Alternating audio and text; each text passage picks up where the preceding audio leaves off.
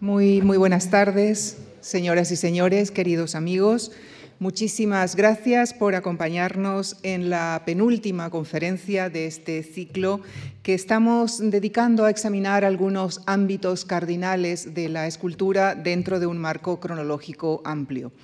Es para nosotros un gran gusto recibir eh, hoy en esta tribuna a la coordinadora de este ciclo, María Bolaños, profesora titular del Departamento de Historia del Arte de la Universidad de Valladolid. También fue profesora en másteres de museología de varias universidades españolas. Ha sido directora del Museo Nacional de Escultura en Valladolid, donde ha comisariado y editado los catálogos de numerosas exposiciones. Es autora de numerosos artículos sobre museología y arte contemporáneo y de varios libros, entre los que mencionamos Historia de los museos en España, El silencio del escultor Baltasar Lobo, la memoria del mundo, 100 años de museología, 1900-2000, e Interpretar el arte, entre otros. En la conferencia de esta tarde nos propone analizar el protagonismo de la figura humana en la escultura del Renacimiento y el Barroco. Con nuestro agradecimiento les dejo con la profesora María Bolaños. Muchísimas gracias.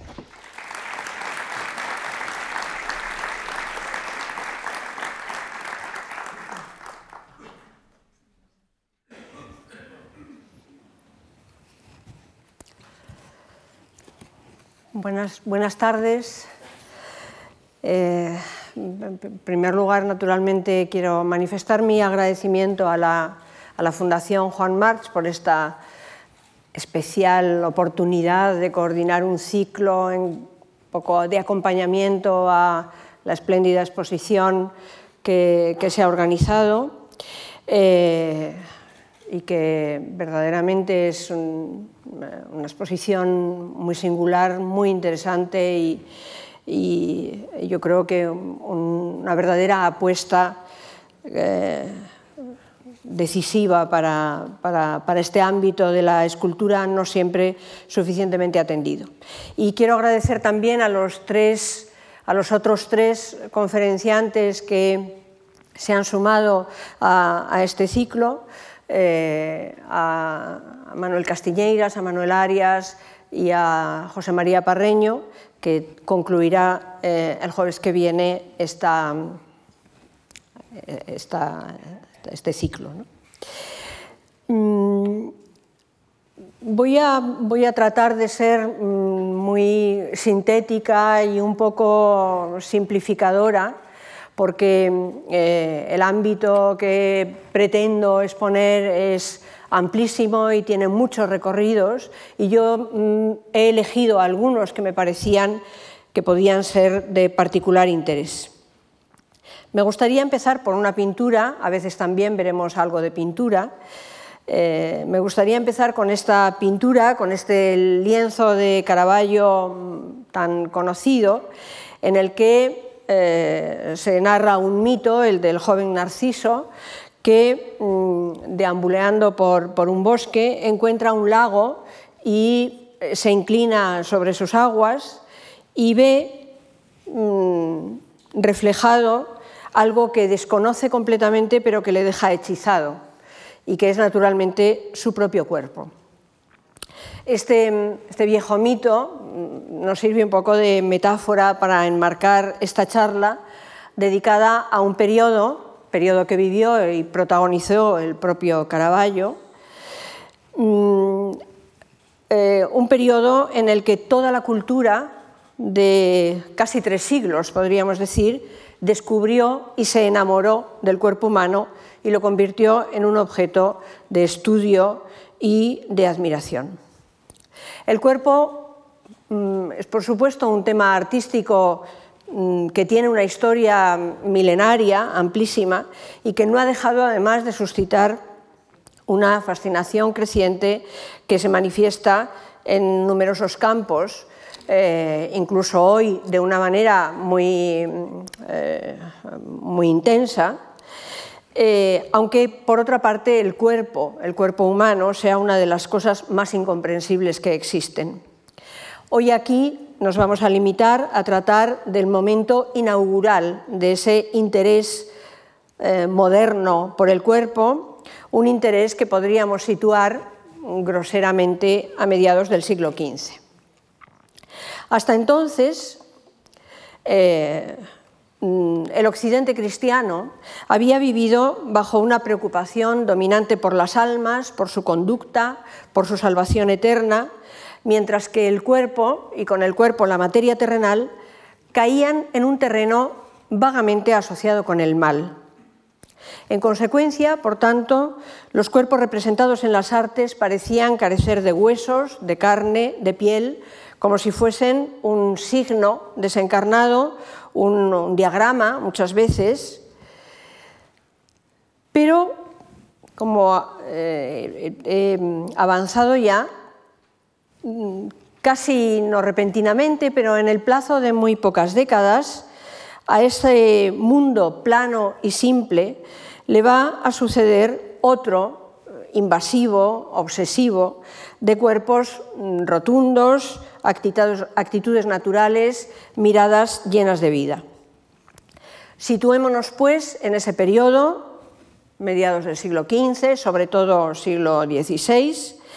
en, un ambiente de humanismo totalizante, en el que todo lo relativo al individuo ocupa el centro del pensamiento y de la cultura científica, y donde uno de los focos de exploración va a ser precisamente el cuerpo humano, la parte material y concreta del individuo, su fisicidad. El cuerpo no es solo la parte visible de los hombres, es también algo así como el primer verificador de la existencia humana. Sabemos desde muy pronto que somos hombres, que somos individuos, porque nos lo dice nuestro cuerpo, nuestra pequeña isla de carne, y que como diría, como dijo eh, Montaigne, el humanista francés, somos maravillosamente corporales. En, esos, en los tres siglos que abarca la era moderna, 16, 17 y 18, se configura, por tanto, una civilización del cuerpo que lo invade todo, ordena el pensamiento, eh, atraviesa las ciencias, mm, moldea los sentidos, es motivo de meditación, es objeto literario, es un gran motivo de curiosidad también en los gabinetes científicos. Está tan de moda que se empezó a pensar que todas las cosas del cosmos contenían secretamente imágenes duplicadas de la figura humana, las tierras, la vegetación, los astros, etc. Las artes, las artes se colocaron a la cabeza de esta revolución, de esta exploración de la realidad física del cuerpo, para alcanzar la máxima semejanza, la máxima semejanza de la naturaleza exterior del hombre, su aspecto, la física de sus movimientos, la forma de su rostro, eh, la configuración de sus miembros, etc. Y esta necesidad de los artistas les llevó a fundar su oficio sobre bases más ambiciosas, a interesarse por otros saberes, a leer, a estudiar y abandonar, en definitiva, las ideas adquiridas y la rutina meramente artesanal. Un par de escenas cotidianas nos ponen en situación, nos ponen en ambiente. En esta estampa de Cornelis Cort podemos ver lo que podría ser el trabajo en un taller moderno. Eh, no debemos tomar esta estampa como un documento literal, como un documento fotográfico, porque es en realidad una, fantasía. Es más bien la imagen ideal que los artistas, y concretamente los artistas florentinos, que eran los más avanzados de Europa seguramente, la imagen que ellos querían dar de su oficio. Están elegantemente vestidos y ejecutan tareas si ustedes observan un poco detenidamente cada uno de los personajes, leen, resuelven problemas geométricos, copian una escultura antigua, labran estatuas y, fíjense, sobre todo en dos ejercicios, dibujan un esqueleto y preparan un cadáver. Este óleo de la escuela de Passerotti nos ilustra sobre esa práctica que también se empezó a considerar imprescindible para quien quisiera imitar la realidad de los hombres vivos, es decir, la disección de cadáveres. vemos a un grupo de estudiosos célebres eh, en torno a un cuerpo desollado. Vemos a Rafael, que abre el cuerpo, a Miguel Ángel, que disecciona con un escalpelo, mientras otro eh, contemporáneo, Sebastiano del Piombo, muestra las indicaciones del libro. Esto es lo que aparece un poco en el primer plano del cuadro.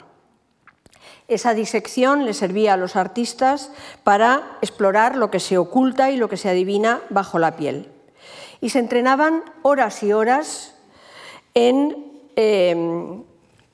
ejecutar, en dibujar la transparencia del cuerpo, lo que va del dentro al fuera, del hueso a la epidermis, como vemos en este dibujo que tienen ustedes aquí. Era así, escrutando el cuerpo humano, como por ejemplo, lo que hay más allá de la piel, como Rafael alcanza esa, fíjense ustedes en esta imagen, reténganla un poco, y verán enseguida cómo es el, eh, el sustrato de base que le sirve a Rafael para alcanzar esa carne pictórica que se adivina detrás de los ropajes. La andadura anatómica de Miguel Ángel es también muy evidente. En este dibujo, que no deja de recordarnos a su alegoría de la noche, el hueso se ve a través del músculo eh, de la pierna, mientras que en, la parte del muslo desaparece más bajo la piel, aunque no deja de adivinarse esos estratos que conducen al interior del cuerpo. Por tanto, podríamos decir, no habrá a partir de ahora belleza de la forma, belleza formal, que no sea a la vez una travesía por lo informe, que no sea a la vez una, travesía por el caos interior del cuerpo. Muchos artistas nos narran experiencias crueles, como el propio Leonardo, que no ocultaba su repugnancia de la disección. Para conseguir un conocimiento perfecto, he diseccionado más de diez cuerpos, dice, destrozando sus miembros y retirando las partículas de la carne que rodean las venas, evitando que sangren. Si amáis estas cosas, os prevengo, quizá os desaliente el terror de las horas nocturnas en compañía de estos cadáveres despellejados y horribles de ver. Tal como vemos en la parte derecha del lienzo, en los talleres, donde señala la flecha, en los talleres también había maniquíes, que eran sustitutos de los modelos vivos y que contribuían a crear, eran muy útiles, muy prácticos, y contribuían a crear eh, eh, posiciones, inventar posturas, etc. Este, por ejemplo, que está en el Museo del Prado y que creo que se ha expuesto, que se ha, pasado a la colección expuesta muy recientemente, este tiene, es un verdadero prodigio porque tiene en la parte superior, en la cabeza, una serie de hilos que permiten tirar de los labios, la barba, las muñecas, es de una complejidad eh, muy útil eh, y de un virtuosismo también en esa eh, capacidad de construir un cuerpo. Em, la expresión más, más espontánea de esta confianza y de esta dignidad del cuerpo va a ser el desnudo. El desnudo que traduce una imagen elevada de la perfección humana y que por esa razón les fascinaba a los artistas, era como una especie de imagen resumen eh, del mundo, la, desnudez eh, en el Renacimiento empieza a dejar de estar asociada al pecado original para ser una metáfora de la dignidad humana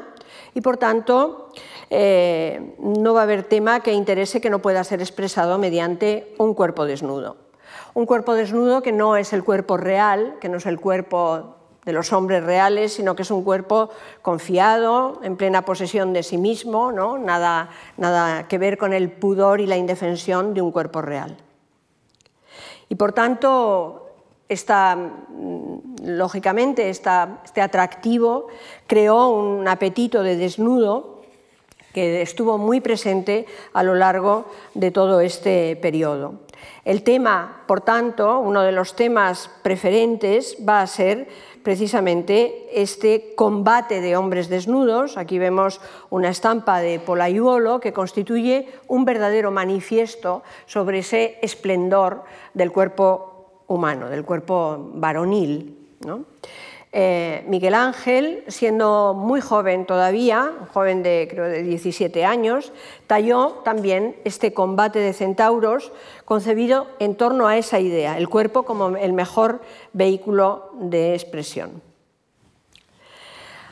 En esta mm, mirada sobre la física del, hombre, los artistas del Renacimiento dieron se dieron inmediatamente de bruces con el desnudo clásico, con la escultura antigua. Eh, no voy a insistir en esta cuestión porque fue el tema central de la excelente exposición de Manuel Arias. Eh, solamente recordar que esta, inteligencia del cuerpo que tiene la estatuaria clásica, en la que eh, piezas como el Doríforo de Policleto, copiado por los romanos insistentemente, va a ofrecer una fórmula genial que va a servir a los pintores para expresar el efecto de vida en reposo, eh, la, capacidad de moverse sin moverse, podríamos decir, un cuerpo que se sostiene a sí mismo mediante estos eh, contrapuestos, contraposiciones y asimetrías en el que eh, una pierna se dobla, se apoya sobre la punta del pie, el peso del cuerpo reposa sobre la otra pierna. Bueno, era una manera de dar al cuerpo una tensión interna, un ritmo propio, eh, que los griegos llamaron mamaf y que era una forma de eh, eh, presentar naturalmente un cuerpo que no se mueve. Los artistas pensaron que, la clave de esta perfección era residía en una cuestión numérica, que había un secreto numérico, que los cuerpos bien hechos lo eran porque escondían proporciones armónicas entre sus miembros, entre sus partes, y que por tanto la belleza era una cuestión de cantidad. Así que muchos, aquí tienen por ejemplo un tratado de Durero, eh, muchos artistas se volcaron en este estudio en busca de este hombre bien hecho. En España, en España, el tratado más eh, célebre, más editado, fue el de Juan de Arfe, Em, que además quería ofrecer a los escultores fórmulas para colocar, decía, correctamente los bultos y ahorrarse, ahorrarles la dolorosa práctica de la disección. Pero sucedía que este cuerpo tan ideal, tan perfecto, tan armónico, cerraba la puerta a la energía y muchos artistas se dejaron arrastrar más allá del canon, de la perfección, para dar paso a visiones más subjetivas y más libres, basadas en la observación del natural, en la observación de hombres y mujeres reales de carne y hueso. Y en este deseo de observación de la naturaleza, las artes vinieron a encontrarse con otras ciencias,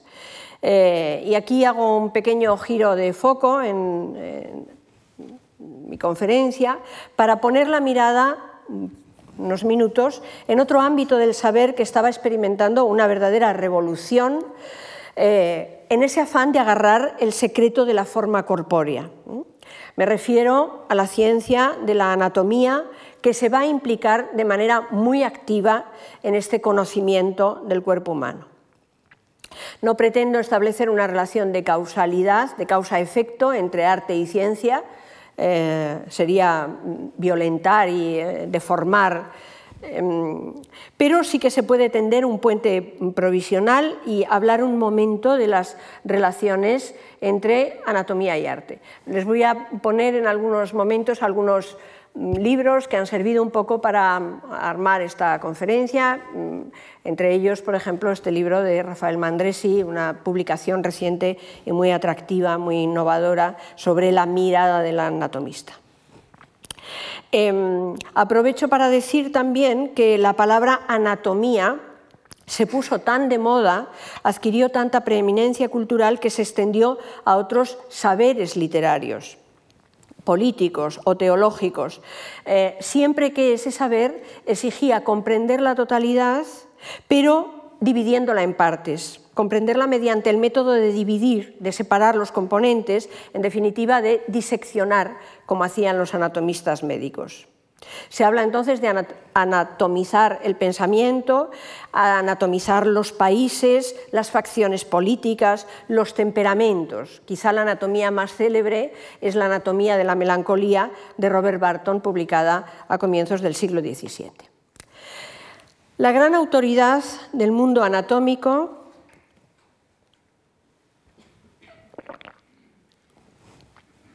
va a ser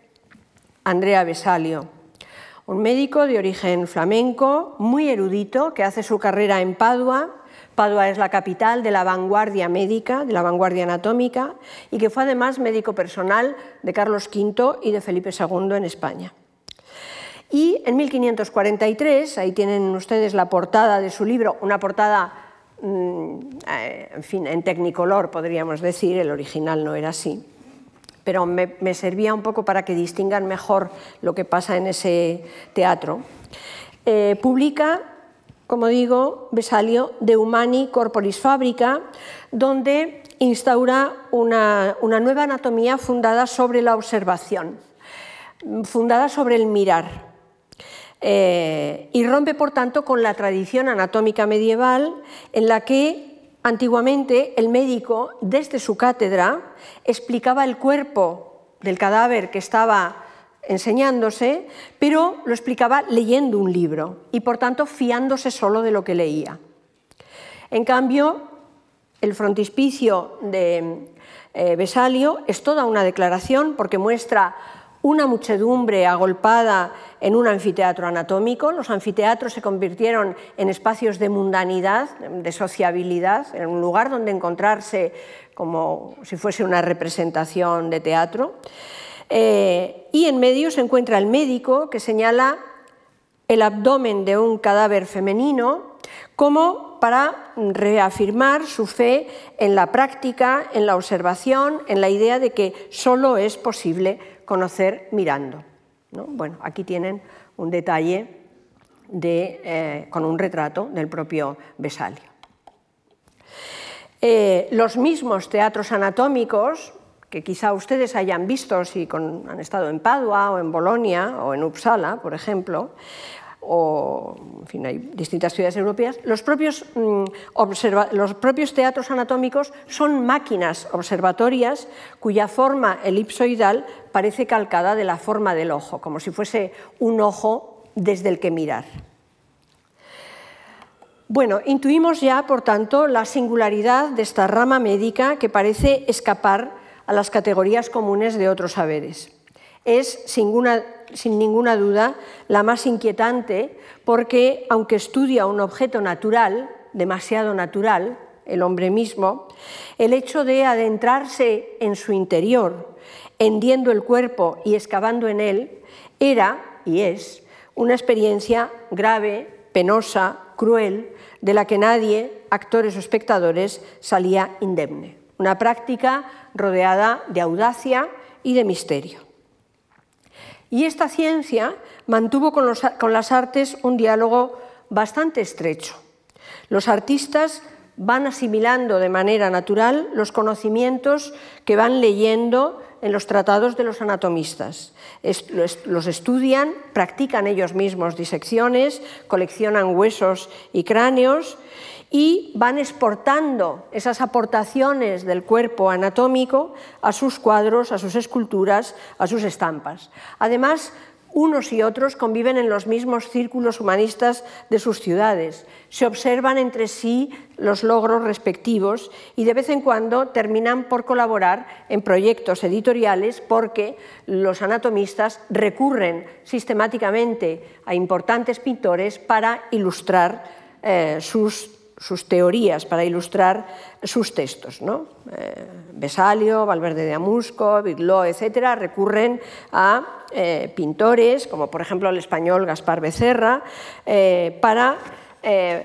dar belleza a las imágenes y sobre todo porque, como dice Besalio, la estampa es capaz de ofrecer una fidelidad de la que no es capaz la lengua más exacta porque la imagen del dibujante organiza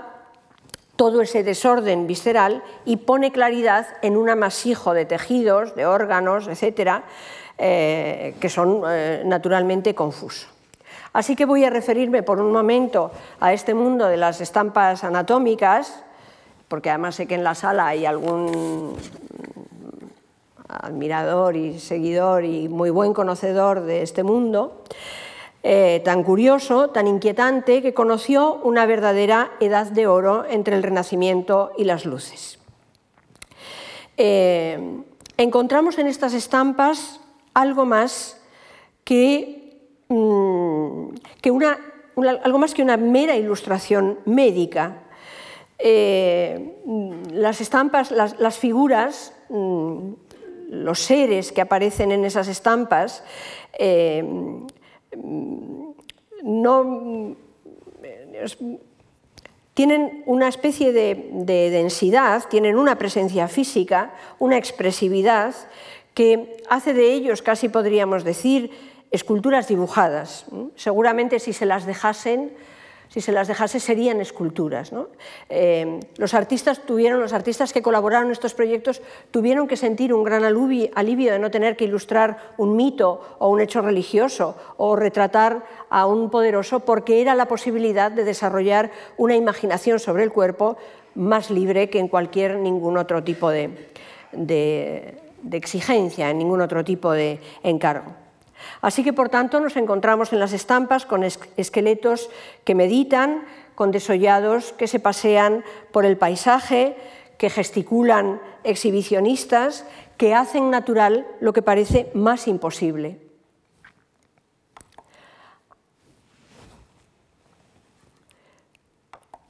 Se abren a sí mismos, por ejemplo, eh, para mostrar sus cavidades recónditas, como este de Valverde de Amusco, que muestra la caja torácica, eh, su propia caja torácica. Eh, estamos naturalmente ante una invención artística realmente espléndida y de una, y de una gran originalidad. A veces los las eh, ilustraciones hacen gestos eróticos y provocadores tomando prestadas citas clásicas, por ejemplo, en este caso de Estienne, el fauno, el, sátiro Barberini, o, por ejemplo, el Augusto de Primaporta, de tal manera que esta alusión culta servía de envoltorio prestigioso a ese mundo de vísceras y de órganos. Desde finales del siglo XVIII la ilustración anatómica se vuelve cruel, más sombría, también más ingeniosa, más inquietante, más alucinada, podríamos decir. Por ejemplo, Guillermo de Orange, el médico de Guillermo de Orange, Gobat Birlou, eh, encarga al pintor Gérard Delegues eh, 100 planchas de una gran calidad y de una gran ferocidad, muy refinadas, a medio camino entre lo creíble y lo soñado. Uno de sus seguidores, por ejemplo, eh, dibuja los músculos de la mano como si fuesen grandes mariposas. Si no recuerdo mal, además, esta es una estampa de la colección Juan Bordes, que colaboró con una exposición que en el museo se hizo a propósito de, de este tema. En el siglo XVIII la imaginación sobre el cuerpo alcanzó cimas todavía más altas. Quizá las más visionarias sean estas anatomías de Gautier d'Agoty, que están a medio camino entre el erotismo y la tortura. Eh, esta estampa particularmente va a despertar entre los surrealistas un sentimiento de horror y esplendor visceral, dice Prévert, el poeta que la descubrió deambulando por las librerías del Sena y que adoptaron eh, todos los surrealistas como el mejor ejemplo de la belleza convulsa que perseguían eh, en sus obras. En el siglo XVIII, el arte anatómico saltó de la estampa a las tres dimensiones de la escultura en cera. La escultura en cera es un material muy particular, un material artístico eh, de una extraordinaria capacidad mimética, eh, pero también un poco desazonante, como decía Ortega Ortega y Gasset. Es muy maleable y por tanto es idóneo para conseguir el efecto de semejanza. Tiene además por su textura, por su, por su materialidad, la misma opalescencia que la carne y los órganos humanos y además se puede mezclar con colorantes, con lo cual permite una gran variedad de texturas, carnaciones, etc. Sin embargo, es un material, al ser blando, eh, tiene una, apariencia casi eh, viscosa que hace palpitar a la figura eh, que parece estar en un estado de transición, como si fuese a metamorfosearse en, alguna otra cosa. Es una, eh, la escultura en cera es un material aparte, podríamos decir, entre los materiales artísticos. Y vemos, por ejemplo, este caso extremo del eh, italiano Gaetano Chumbo, que se dedicaba a hacer esculturas anatómicas, pero dejó también esta especie de teatro del horror sobre los efectos de la peste, peste que se produjo eh, eh, en, eh, justamente el año que él nació y dejó un recuerdo horrible en toda su generación y que fue un, grupo escultórico que, como se pueden imaginar, una persona como el marqués de Sade no podía más que entusiasmarle. otro gran será eh, otro gran eh, escultor de, la cera es eh, Clemente Susini, al que debemos toda una serie de obras maestras que se encuentran en el gabinete de la espécula de Florencia. En Florencia hay dos tipos de Venus, las Venus de mármol de, las colecciones principescas, pero hay también eh, en lugares más, menos visitados por los turistas, estas otras Venus anatómicas, mm, que son desmontables, como ven, pero no dejan de tener su collar de perlas, su, melena eh, perfectamente presentada, ¿no? su belleza eh, corporal, como si fuese una verdadera Venus antigua, y que no dejan de ser, por otra parte, este tipo de esculturas anatómicas, no dejan de ser un producto muy típico de la ilustración del siglo XVIII, porque ofrecían la ventaja moral de evitar la disección, que empezaba a verse con ojos más críticos, la disección de cadáveres, y eran a la vez muy eficaces desde el punto de vista demostrativo, más que una estampa, por su eh, tridimensionalidad y además eran manipulables, con lo cual los estudiantes de anatomía podían trabajar con ellas y entender mejor eh, aquellos temas de, su, estudio. Mm, entre estos esqueletos que hemos visto en las planchas anatómicas y la escultura hay una cierta relación en eh, toda esa iconografía macabra del juicio final, eh, donde se establece un vínculo particularmente evidente. la, significación cristiana de este tipo de eh, figuras, claramente asociadas claramente con sepulcros o con alusiones, como digo, al juicio final, prolongan ese, discurso sobre el cuerpo eh, a través de una, y transmitiendo con él un, mensaje religioso.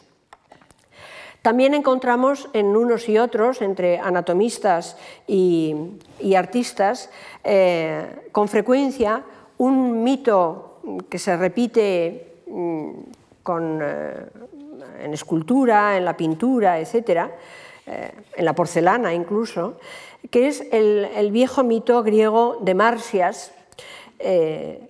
Marsias era un sileno, mm, un poco irresponsable quizás, porque se le ocurrió nada menos que desafiar a Apolo en un duelo musical.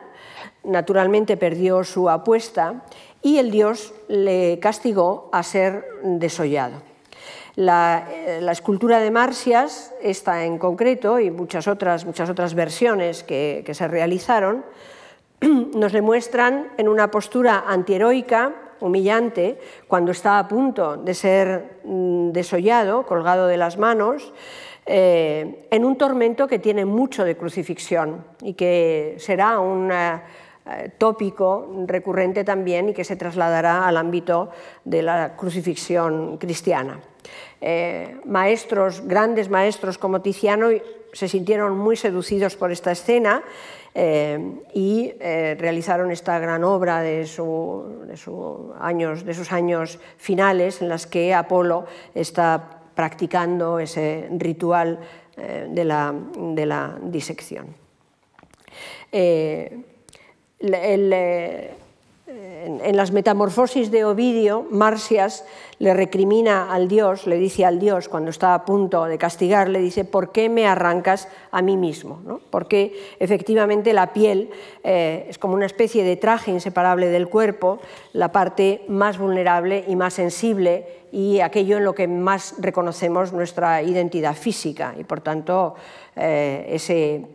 eh, esa idea, esa idea de el desollado, se va a convertir en un hito en la invención moderna del cuerpo. Eh, el más célebre quizá de todos ellos sea el de, este, de, esta ilustración de un tratado del médico Valverde de Amusco, que se gradúa en Valladolid y que alcanza una gran fama en Roma y, publica un tratado inspirado muy directamente en Besalio y que fue extraordinariamente leído gracias a los dibujos de Gaspar Becerra, que también fue pintor y escultor. Como vemos, un, hombre sostiene en su mano su propio piel como si fuese un abrigo que conserva todavía el rostro de su dueño y que al que mira, le observa, eh, con una cierta perplejidad sin saber todavía dónde está su verdadera personalidad, si en esa cosa que sostiene entre las manos o sigue siendo el dueño de su propio, de su propio cuerpo, de su propia identidad. Eh, no podemos dejar de señalar el paralelismo entre el Perseo de Cellini y el desollado, porque son disposiciones visuales muy próximas y, por supuesto, cabría pensar en interferencias entre los dos autores. Incluso podríamos llevar esto un poco más lejos y eh, eh, pensar también que el propio Perseo sostiene en las manos una cabeza prácticamente idéntica a la suya, es como una imagen eh, especular. En esta escultura napolitana, de la que siento no tener una reproducción de más calidad, aparece el desollado por, antonomasia, que es eh, San Bartolomé, un evangelizador de la India, que es eh, condenado por el rey de Armenia a este suplicio, y donde vemos que aquí este ejercicio, esa violencia sanguinaria, mm, queda disfrazada por una elegancia general en la manera de presentar la escena, como si fuese más, que un sacrificio, una especie de danza, una especie de, de minué que están bailando los propios personajes. Para los artistas, el desollado, aquí tenemos un ejemplo muy conocido de la capilla Sistina, con el mismo San Bartolomé, con su piel colgada de su propia mano. Em, el desollado ofrecía una lección decisiva a la hora de imitar la verdad del cuerpo en su estado más desnudo. Les permitía em, describir em, las crestas y las hondonadas subcutáneas y dar un realismo extraordinario al análisis del cuerpo. De tal manera que eh, mm, este tipo de figura se convirtió en un objeto muy familiar en los talleres y en las academias. Esta es una fotografía de un taller de la Escuela de Bellas Artes de París. Pero no dejó de levantar cierta controversia esta manera de entender eh, el cuerpo humano. Leonardo, por ejemplo, que era partidario de una manera mucho más suave y difuminada de entender los cuerpos, eh, Leonardo, por ejemplo, protestaba contra el realce excesivo de los músculos y criticaba esta manía muscular de muchos escultores, de Miguel Ángel, por ejemplo, eh, donde decía que eh, tanto estudio de los músculos puede dar a los cuerpos el aire de un saco de patatas. Bueno, pero mm, vamos a completar, vistos estos aspectos más de la reconstrucción más física, más externa, más anatómica, vamos a completar este mapa del cuerpo porque aunque mm, desde los orígenes del humanismo, desde el siglo, finales del siglo XV, eh, se había encomendado a las artes la tarea primordial también de no solo de representar o de imitar con la máxima semejanza mm, eh, la figura humana, sino también de conmover con la figura humana. Y desde mediados del siglo XVI, en medio de grandes tensiones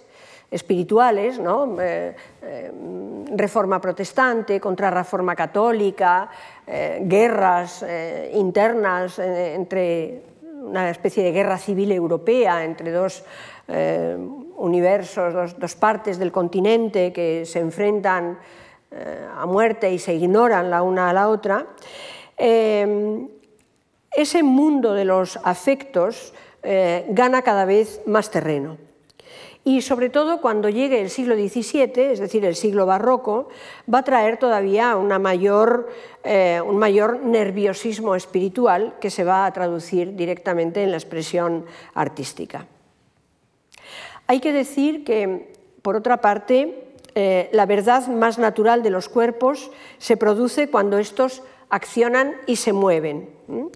Eh, el moverse es una propiedad natural del cuerpo vivo eh, Aristóteles a este respecto se dice, se preguntaba qué nos lleva a echar a correr, a girar la cabeza, a estirar un brazo. Y respondía, los hombres se mueven porque experimentan cambios en su fantasía. Es decir, lo que mueve la máquina humana es el deseo, la necesidad de los hombres de salir de sí mismos y movilizarse. La etimología nos confirma un poco esta, este grupo de, la relación entre este grupo de palabras. La palabra movimiento tiene la misma raíz latina que la palabra emoción y la misma raíz que la palabra motivo o motín. Es decir, derivan todas ellas de movere, trasladarse, buscar fuera de sí algo. Cualquier, cualquier cuerpo que se emociona, dice Pascal Quignard, se moviliza. Así que vamos a hablar un poco de cómo los cuerpos hablan de sus emociones y cómo la escultura, a través de los gestos del rostro, de los ademanes, de las posturas del cuerpo, expresan lo que sienten, la ira, el desprecio, los celos, la compasión, etc. En este Juan de Juni, una figura de San Juan, eh, vemos cómo el dolor, la cólera, la ira apenas son contenidos por el cuerpo, sino que salen por los ojos, conquistan la expresión del rostro, se, mm, diríamos que se transmiten incluso desde luego al cuerpo, pero también a los tejidos que se mueven, se agitan, expresando ese mismo sentimiento de dolor, mientras la mano de San Juan eh, señala la figura de Cristo crucificado a cuyo pie él se encuentra. Este otro grupo, muy temprano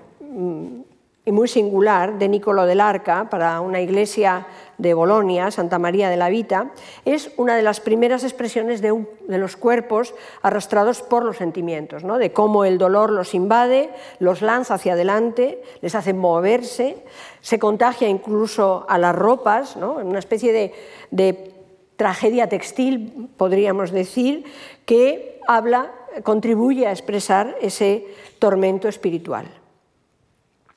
Allí, en, este momento, desde comienzos del siglo XVII, y ya en, desde mediados del XVI, allí donde hay pensamiento, reflexión, creatividad, estudio, sobrevuela esta misma preocupación que cada uno eh, abordó a su manera. Mm, por ejemplo, sabemos que los músicos barrocos realizaban sus composiciones de acuerdo con una doctrina de los afectos en la que cada uno de los tonos representaba un sentimiento. Y Descartes, por ejemplo, Bueno, esta es otra imagen. Y Descartes redacta en 1649 Las Pasiones del Alma, donde un libro mm,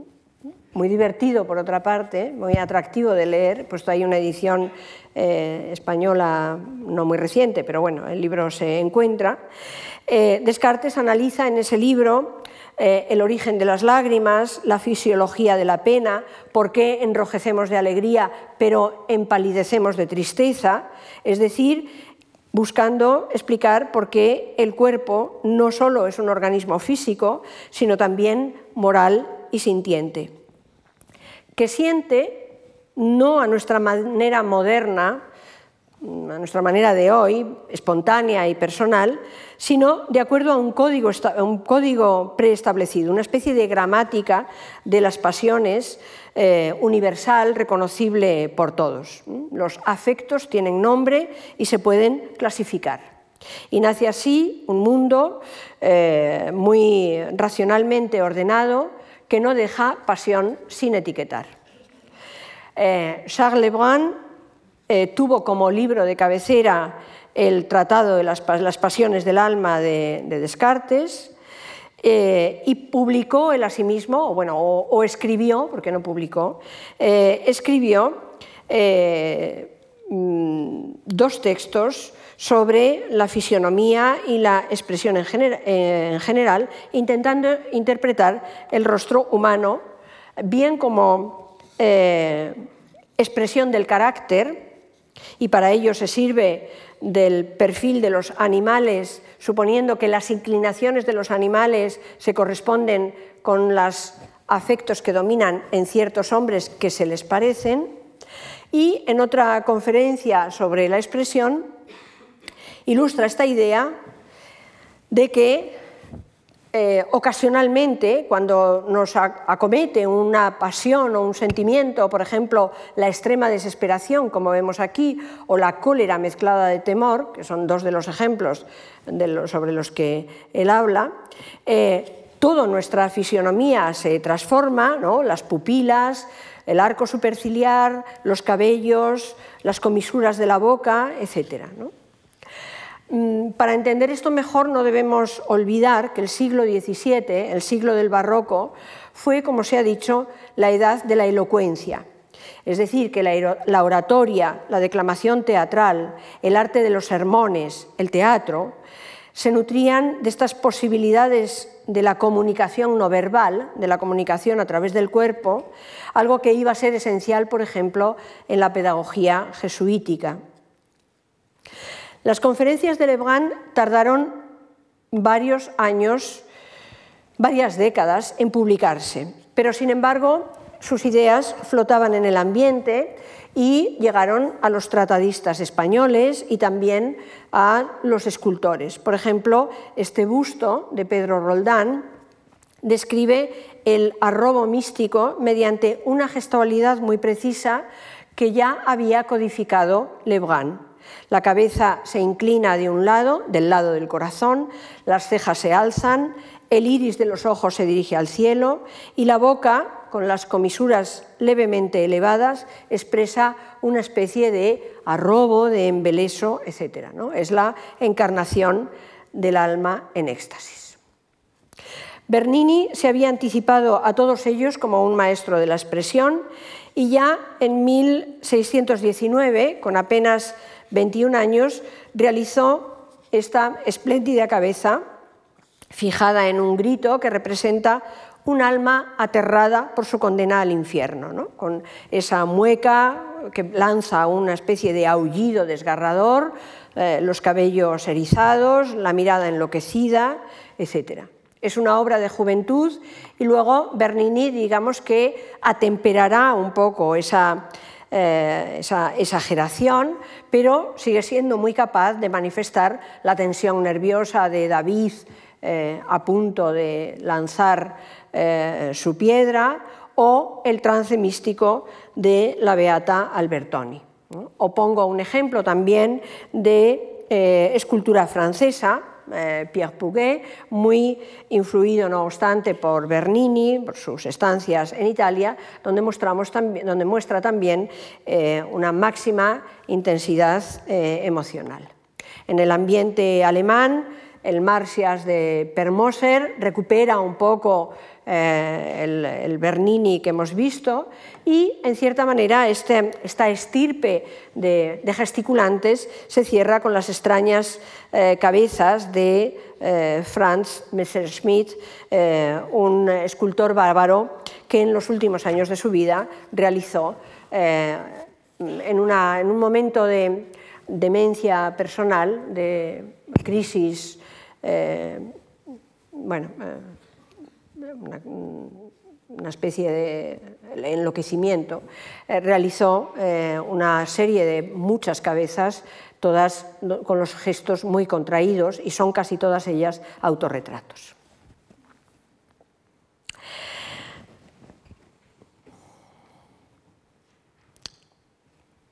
Bueno, toda esta exaltación del, cuerpo humano, del desnudo, eh, mantiene también una, presencia, eh, casi podríamos decir, un protagonismo mayor en, el arte religioso. Hemos visto algunos ejemplos. Eh, podríamos decir que esa exaltación del cuerpo no solamente sobrevivió, eh, sino que además se terminó convirtiendo en el vehículo preferido del mensaje de la Iglesia Católica, que es un mensaje teñido de eh, intenso emocionalismo, eh, incluso en una obra tan temprana de Miguel Ángel como La Pieta del Vaticano encontramos ya esa representación de Cristo desnudo que empezaremos a ver de continuo y que se mantiene, por ejemplo, hasta esta célebre escultura napolitana del Cristo desnudo, cubierto por un, velo, transparente eh, que está en Nápoles, el, Cristo de San Severo.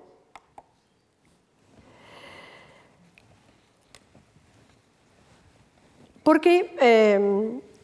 en ese momento de tensiones espirituales al que he hecho alusión antes,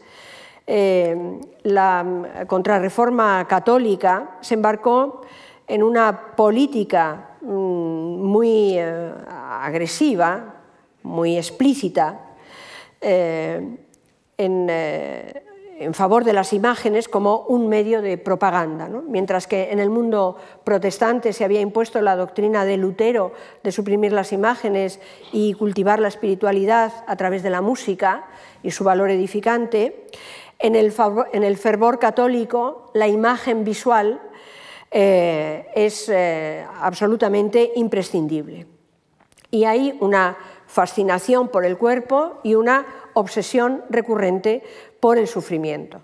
De tal manera que las escenas de la agonía de Cristo y los milagros o padecimientos de los santos fueron casi durante 100 años el único tema en el que pudo representarse el desnudo sin desaprobación oficial. Nunca como entonces, nunca como en el barroco, se vio tal exhibición de la desnudez sagrada, tal mezcla de exaltación y castigo del cuerpo, tal crueldad física ejercida en el marco de lo religioso. Y la ciencia médica, naturalmente, ayudó a los escultores a concretar los signos físicos de esa violencia y a tratar el suplicio o la mortificación con una precisión anatómica, a veces intolerable a la vista, pero de efecto muy conmovedor. En este campo, la pintura alcanzó grandes niveles, grandes cotas. Conocemos eh, no solamente la pintura de Caravaggio, sino Rivera, Zurbarán, los pintores españoles, eh, Guido Reni, que tiene ahora mismo una exposición en el Prado. Pero fue la escultura la que reveló una eficacia inmensa en esta expresión meridional, podríamos decir, del sur de Europa, de la religiosidad. La escultura ofrecía una mm, eficacia eh, especial, una superioridad notable para dar en la diana del alma de los fieles y hacer ver en la estatua una presencia misteriosa pero real. Por esa razón, las instrucciones de los obispos, sobre todo después del Concilio de Trento, piden estatuas religiosas en los templos, porque dicen la pintura es menos verídica, más ficticia, más hipócrita, dice literalmente el autor de un sermón eh, de comienzos del siglo XVII. En España y en Italia, la escultura, por tanto, experimentó un particular despliegue de imaginación y de vitalidad, no tanto en Francia, escultura religiosa, pero mientras que en la escultura italiana dominaba el mármol o el bronce, como vemos en esta Santa Cecilia de Maderno, del Trastevere, en España se consolidó una tradición de origen medieval, que es la de la talla en madera cubierta de color, lo que le daba eh, diríamos, más todavía las condiciones de lo vivo, de lo real, una corporeidad más cálida, más carnosa, etc. esas esculturas, muy alejadas del idealismo clásico, de la belleza matemática, pero genialmente creativas, ponían toda su pericia anatómica y todo su dominio del cromatismo al servicio de la pasión emocional y de una enorme eh, sensibilidad carnal. Estaban y están casi todavía hoy en el límite del no arte, muy desdeñadas por las élites más cultas, por ese carácter artesanal, popular, por su estrecha asociación con el mundo, con el ámbito de, las iglesias, de los eh, conventos, etcétera, y muy relegadas, hay que decir también, en los medios académicos que las conceden muy poca atención. Los escultores hispanos alcanzaron una enorme sofisticación hiperrealista a la hora de lograr la ilusión de una realidad palpable por decirlo con el título de una exposición que se celebró en 2010 en la National Gallery de Londres y también en el Museo de Escultura,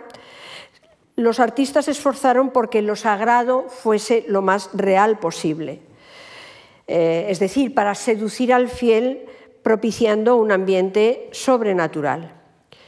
Eh, y, eh, por supuesto, dentro, en todo esto hay que tener en cuenta también ese gusto del barroco por la ambigüedad entre lo que es y lo que parece ser, el gusto por la ilusión, por la mentira, eh, por los espejos, por la oscuridad, por lo excéntrico, mm, por lo ambiguo, etc. Eh, entraban en ese juego mm, tan característico de la poética del barroco.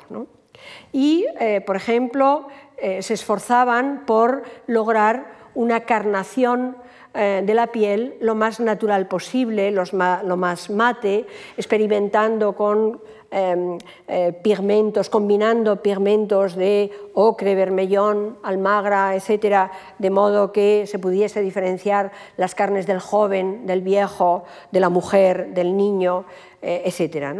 O recurrían a materiales postizos como lágrimas de cristal,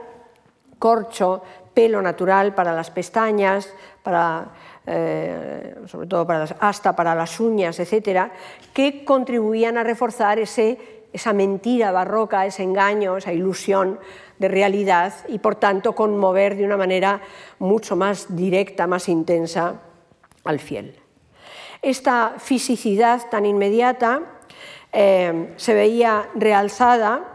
eh, sobre todo en el desnudo sagrado por antonomasia, que es el desnudo de Cristo en los días finales de la Pasión.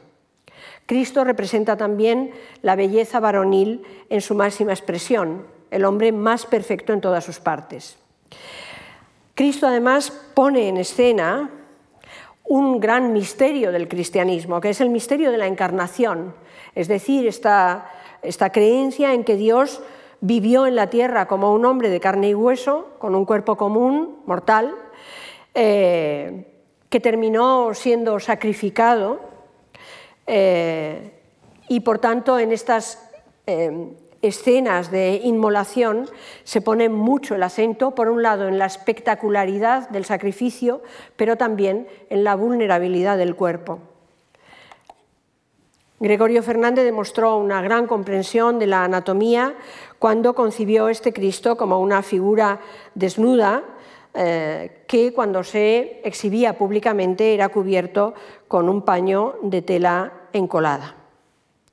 O debemos también, bueno, estos son dos libros interesantes sobre este mismo tema, un libro muy célebre de Steinberg, La sexualidad de Cristo en el arte del Renacimiento y su olvido moderno, y Desnudez Sagrada. Mm, decía que Pedro de Mena realizó un prototipo de una gran eh, proyección que todos ustedes han visto eh, decenas de veces, ¿no? la de el Cristo indefenso a la espera de su ejecución como un símbolo de la soledad humana y de la injusticia. Habría que decir, sin embargo, que la religiosidad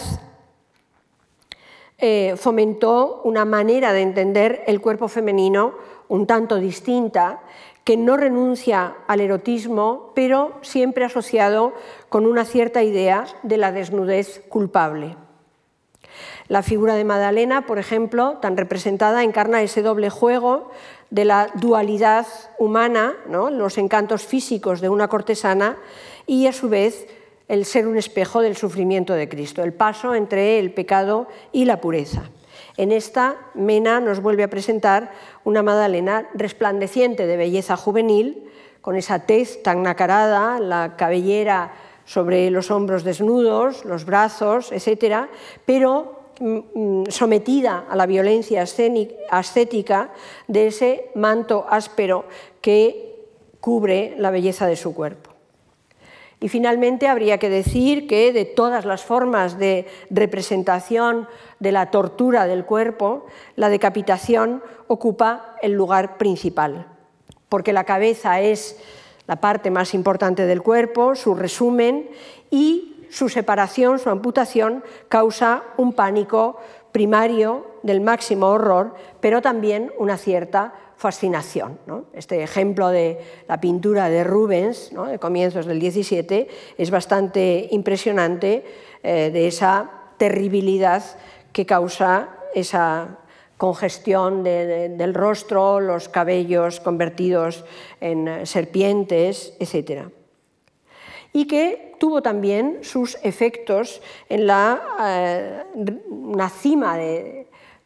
trágica de la escultura española en la representación de las cabezas cortadas de eh, San Pablo, por ejemplo, aquí, eh, que no deja de tener un parentesco clarísimo con el Laoconte. Buscamos aquí ese mismo enlace que se veía el otro día con la escultura antigua. Eh, y que es una cabeza ya separada del cuerpo, eh, pero que sigue conservando un hilo de vida, como, como, prueban las arrugas de la frente o la, boca entreabierta, etc. Eh, y que es una obra de un extraordinario realismo anatómico que el, el escultor talló en dos mitades distintas, uniéndolas entre sí eh, longitudinalmente, eh, para poder dejar a la vista eh, todo el corte, toda la sección del cuello, ¿no? huesos, arterias, cartílagos, etc. Bueno, esto es lo que mm, donde nos deberíamos de quedar. Mm, pero me gustaría hablar de lo que pasó luego, hablar dos minutos. Em, porque este mundo tan, tan brillante, esta civilización del cuerpo que se forja en la era moderna, empieza a, declinar, a languidecer eh, desde finales del siglo XVIII mm, y de manera muy decidida a comienzos del siglo XIX. El cuerpo, entendido a ese modo clásico, pierde la primacía que había gozado y ese largo ciclo de la invención corporal, de la exploración de la naturaleza humana, de la constante investigación y por el deseo de afinar, matizar y hacer más compleja eh, todo lo que constituye mm, la figura, eh, empieza a mm, desvanecerse y la escultura tardará bastante tiempo antes de reencontrar un camino de creatividad original.